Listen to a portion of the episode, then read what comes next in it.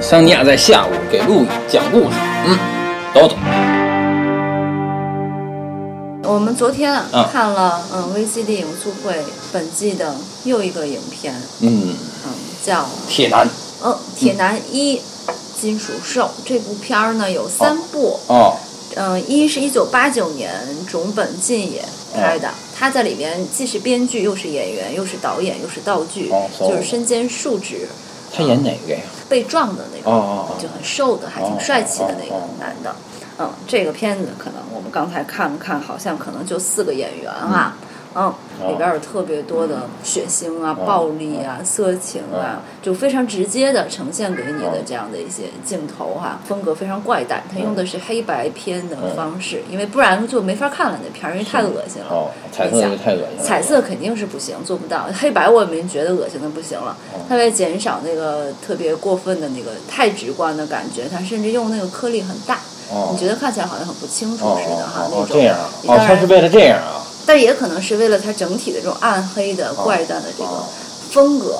这片儿看起来呢很诡异，故事情节勉强算有吧。嗯啊，最开始呢就有一个小伙儿哈在街上走，然后他走到了一间全都是些垃圾零件的那样的一个房间哦，然后周围有很多运动员的图片。哦嗯，他又穿了个背心儿，把外套脱下来，让人联想到他会不会是个运动员啊？他不知道。哦然后呢，他又把他大腿用裁纸刀嘎了个口子，啊，肉全都翻出来了。然后他把一段儿像螺丝一样的金属的物件想塞进去，嗯然后当然就叫唤啊什么的。塞进去之后呢，他想包扎，然后他又发现这个伤口上就长出了好多蛆虫，然后他就开始跑。在跑的这个过程里面，一直都是这种躁动的电子音乐，里面有一些金属的这个配乐的这个感觉的，然后突然就变成了非常二三十年代的那种老上海的那种音乐。萨克斯好像啊，对对对，是吧？啊，嗯非常美好的一个音乐，突然就来了啊。是有一辆车开到他眼前了啊，然后没没讲到底发生什么了。车上其实呢是坐了两个人，我把后面的情节也说了，就是我们的一个主演和他的老婆吧，或者情人，嗯，想必是他俩撞了他，嗯。然后呢，镜头就跟着这个车上的这个男的，就围绕他展开了。这个人白天在家刮胡子，嗯。就发现他的这个脸上长出了一个像线头一样的东西，嗯。然后一捏吧，一泡血啊，特别恶心、嗯。啊。然后呢，就演他给他的女朋友打电话呀，嗯。呃，给脸粘上了。然后他就嗯。坐地铁，旁边有一个女的，嗯。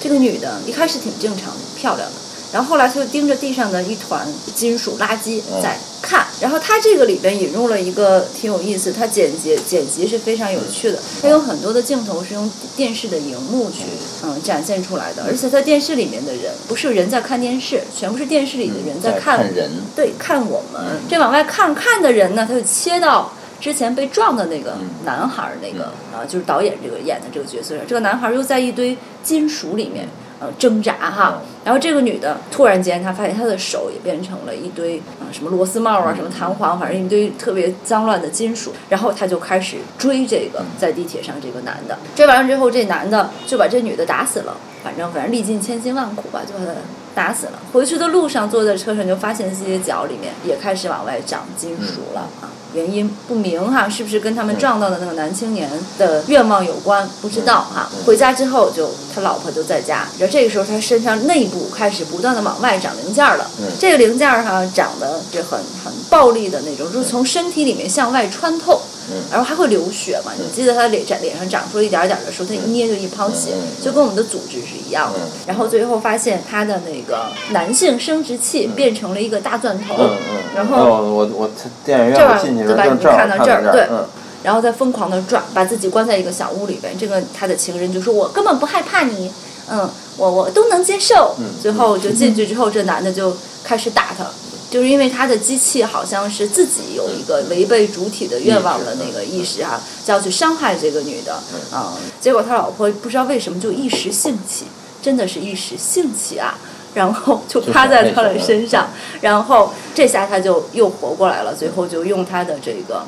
呃，电钻阳具把他老婆给钻死了，然后还放在浴缸里头。这是第二场特别血腥的呃戏。呃，在这之后呢，就是这个已经变成了铁男的，浑身都长满了这个特别恶心的金属垃圾的这个呃男主角，就遇上了前来报仇的这个金属少年嘛。然后他们俩就在这儿又搏斗了一场啊，在各个地方搏斗哈，中间还插了非常多的像 MV 一样，他用照片去。连起来，形成那种跳跃的那个感觉，包括这种嗯电子音乐哈，打到最后，音乐突然又转了，就转成撞车时候那种类型的音乐，然后俩人就。好像在很阳光的地方赤裸着上身，反正干很愉快的事情，好像他俩就结合了啊！结合了之后呢，这个热血的金属男孩就说：“让我们去把世界都变成金属吧！”嗯嗯，让我们的爱来拯救这个世界吧！嗯，然后这个片儿就完了。嗯，最后一个镜头是 game over。嗯哦，最后我也不知道，很无厘头，他俩怎么打着打着就结合了呢？不懂，反正，嗯嗯，要说什么？我觉得好多事咱在映后都说了。嗯，那这个 片儿啊，很多场景特别像我们现在去 club 里边跳舞啊，然后配这种音动次打次这个音乐的这种，就是他在那种血腥里面，我们会不由自主的会觉得想要跟着他跳舞，哈，又莫名其妙的好欢快。对对对，就是，而且我在看这个片的时候，几次我就觉得，因为这个女主很漂亮，嗯，然后就是我也。起兴起了，就是看这个片儿的时候，就这种兴起，不是你在看别的片儿的时候那种兴起的那种感觉，嗯，它是一种就是特别错乱的、有快感的那种兴起，就觉得我好分裂啊，我觉得这么恶心的事情，我怎么还觉得还挺快乐的？对对对，跟着他跳起了舞的感觉，对对是吧？就是这就是为什么 club 里面他放的这种 VJ 的这种视画面，嗯，往往是这样的一个画面，是吧？嗯嗯嗯，它不愉快，但是它会有一种。快感哈，因为它至少它会刺激到你的那个原始的欲望，对是吧？对，所以你看原始人他是通过节奏，嗯，对对对，来最早的构造最早期的音乐的，而且这个节奏永远跟某种幻觉啊、欲望啊、仪式啊、祭祀啊，嗯嗯嗯。这些东西联系在一起，而且你看，就是说最原始的艺术，它起源于欲望和祭祀。嗯嗯嗯，这两种东西永远联合在一起的。死亡对，那么这个这个事情，这个整个这个剧演下来，特别像是跟金属有关的一次献祭。嗯嗯嗯嗯，就是这个男的，他一开始就是拉自己，把自己身上埋金属，然后包括怎么怎么着这个行为，感觉这个行为特别像一次献祭。嗯嗯嗯，啊，就等于他们最后说，我们把世界都变成金属吧，这个就完成了这个献祭。哦，所以这个献祭，包括你说艺术家进行一次表演，嗯，然后这个包括一次展览，嗯，对吧？你你做一次展览，嗯，把这个你的画在上面，嗯，然后大家一揭幕，哇，这种仪式感，其实它都跟献祭这个观念、这个原始的结构有关系哈。对，没错，没错。所以说，它激起的那种人性的那种快感，嗯嗯，应该是一致的，嗯。对这个片儿的解读，就是咱们在映后我的第一层解读，就是我认为它是一个柏拉图的同性之爱的观念。因为这个男的他在撞死这个少年以后，嗯，他先跟他的那个女朋友嘿咻，嗯，那么就是这个行为显然就是说他撞撞死这个少年激起了他们的欲望，嗯嗯，要嘿咻，嗯，然后呢，后来他又把这个用电钻啊，他身体中长出的电钻啊，把他这个女朋友给嘿咻死了，嗯，然后他们两个就跟那个男的开始打，嗯嗯。然后他俩就好了，嗯，因为这里面有一个转折嘛，嗯，就是那个男的说：“我带你看一个更加奇幻的世界吧。”啊，这个时候就进入了一个金属的特别纯粹的世界，对吧？那么这个特别像是一种同性之爱取代了异性之爱，进入到了一个更高级的宇宙的这种层次的这样一个结构。这是我的映后的第一直观的理解。嗯嗯嗯。但是今天呢，因为映后的时候，咱俩不是没看全嘛？嗯嗯，不是从中间开始进去的吗？就等于我看到的时候，已经是他在把他的女朋友给杀死杀死了以后那个情节，所以我是这样理解的。嗯嗯。但是今天呢，我咱俩在看这个片儿的时候，我看了一下开头。嗯嗯。在开头的时候，我有了这么一个印象的概念：当这个影片一开始，这个少年走进这个垃圾堆的时候，嗯，他发现了很多在垃圾堆里发现了很多雕塑和图片。嗯。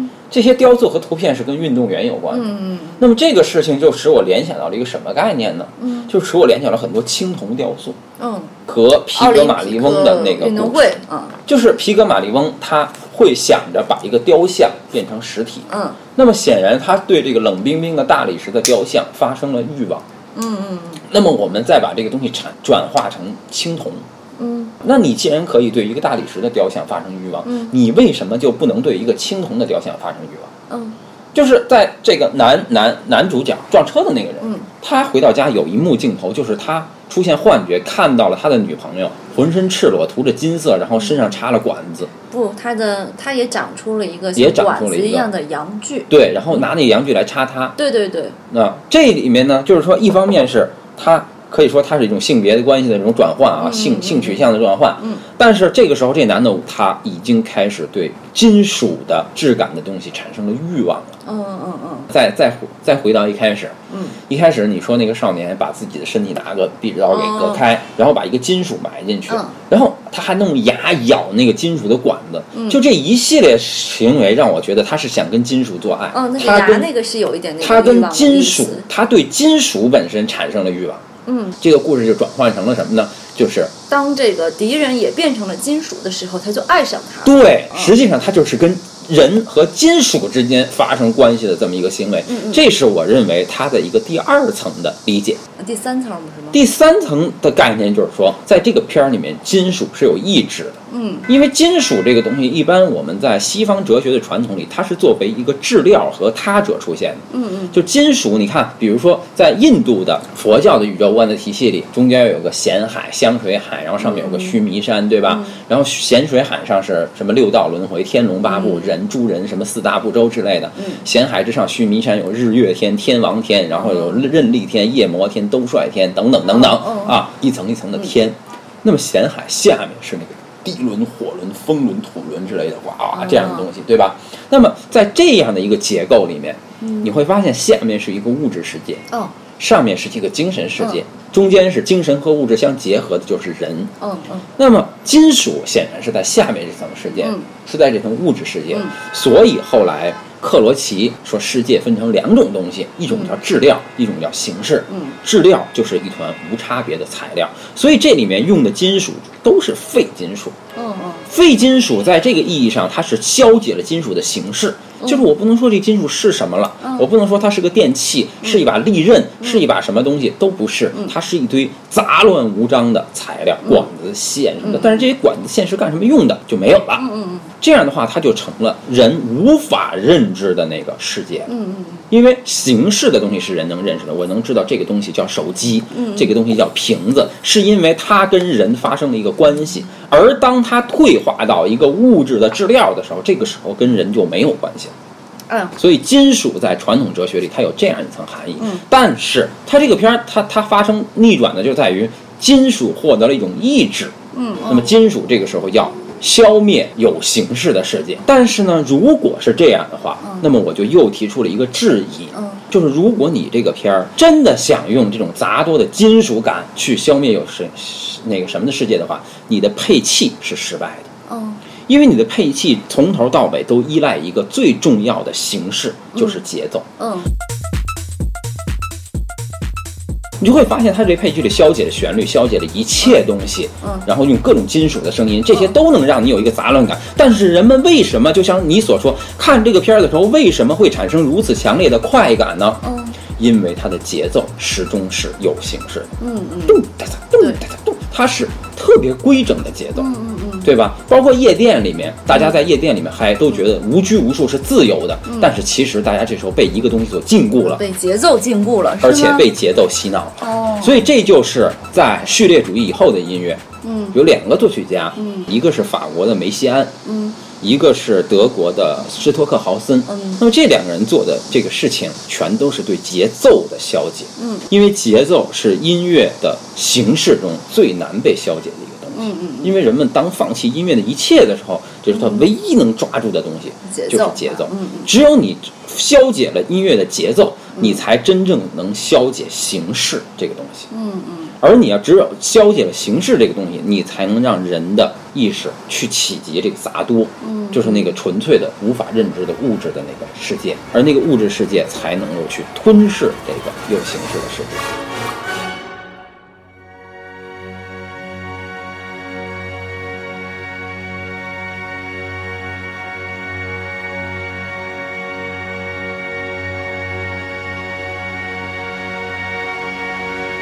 好嘛，那就这样，嗯，拜拜，拜拜。